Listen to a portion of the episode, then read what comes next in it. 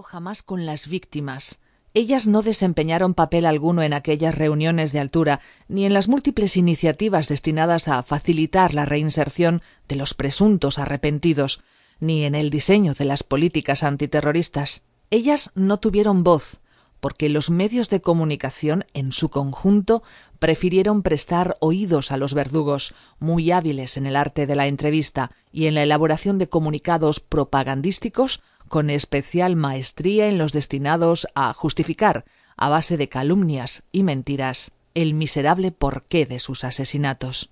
Ellas fueron dejadas a su suerte, sin asistencia jurídica o psicológica, sin información ni asesoría legal, sin reconocimiento social alguno y con pensiones de miseria en la mayoría de los casos que el Estado pretendía complementar con limosnas de uno o dos millones de pesetas procedentes de los fondos reservados, entregadas a escondidas y dejando bien entendido que nadie sabría nada. Ellas eran el recordatorio enormemente molesto de un problema doloroso para España, sí, pero que ni la sociedad en su conjunto, ni la universidad, ni la clase política, ni el mundo de la cultura, ni la judicatura, ni el arte, ni la intelectualidad, ni el periodismo consideraban como propio. Aquellos fueron años de plomo calibre nueve milímetros para velum, densos como el silencio cómplice que cayó alrededor de los asesinados, años de puertas cerradas y evasivas más o menos educadas, en los que una bandera española colocada sobre el féretro de un policía caído en el País Vasco daba lugar a que el sacerdote se negara a seguir oficiando el funeral y el director general del cuerpo cesara al intrépido coronel que había osado incurrir en semejante provocación años en los que un tiro en la nuca de un guardia civil no dejaba más recuerdo que un pañuelo empapado en sangre y guardado en una caja años en los que los etarras salían de la cárcel al cabo de un tiempo de condena irrisorio y se reían por la calle en las barbas de sus víctimas, cuando no aprovechaban el encontronazo para insultarlas a gritos. Son historias tan reales como la pena que anida todavía hoy en el corazón de quienes las relatan historias que se multiplican por millares de padres, viudas e hijos, agrupados a menudo en una asociación que durante mucho tiempo fue el único sostén que tenían para mantenerse a flote en el océano de dificultades en el que navegaban, pese a las innumerables dificultades encontradas en el camino.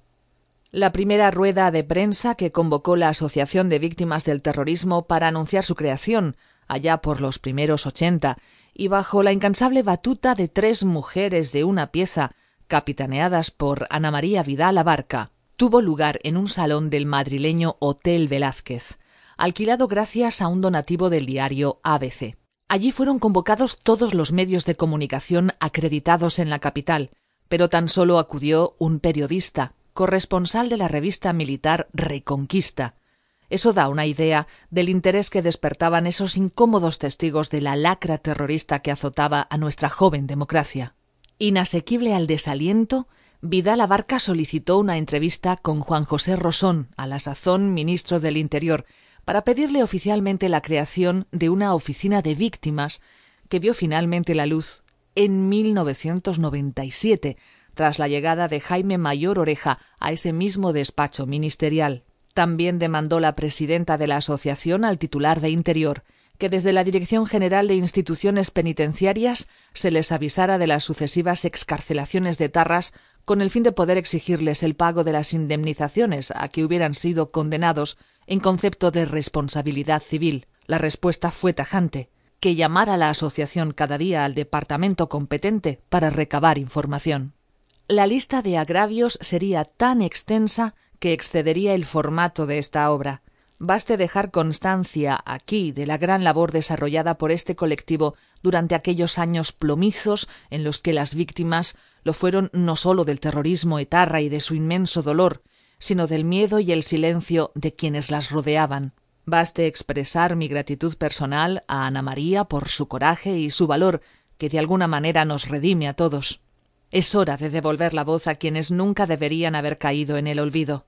Estos son sus relatos, los recuerdos que han permanecido intactos en el pequeño núcleo de sus hogares, el testimonio que por vez primera desgranan desde lo más hondo de su corazón. Esta es la memoria en carne viva de las víctimas de los años de plomo que fluye por nuestras conciencias como un río purificador.